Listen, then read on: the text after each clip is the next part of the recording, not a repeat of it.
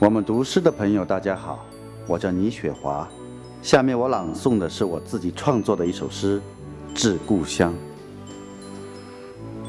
我的眼睛需要泪水，我要回到出发的地方去，有故乡温暖的陪伴，在那里，鸟儿有天空陪伴，小河有渡船缝补期待，在那里，黑夜有电灯伸展温暖，雨行中有伞。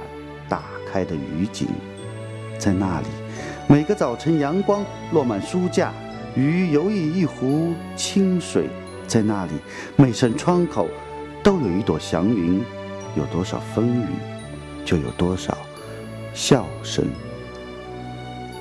生命已畅想，黑夜已被吵醒，在故乡这枚图章里，翻过山与水，那么远又那么近。记忆就像羽毛，在童话般的一片林子里飞，等在一个小站上，想象故乡。时间打开手铐，我依然在想你。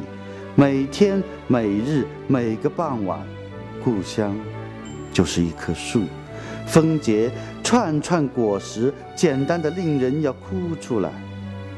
土地多静呀。白云在天边低眉，炊烟依偎着诗韵。杏花在阳光里飞舞起朵朵蝴蝶，在微风里彩排春天舞曲。太湖在波光中待嫁，一条小舟带领着鱼群，还有折断的桅杆，行进到不眠的码头。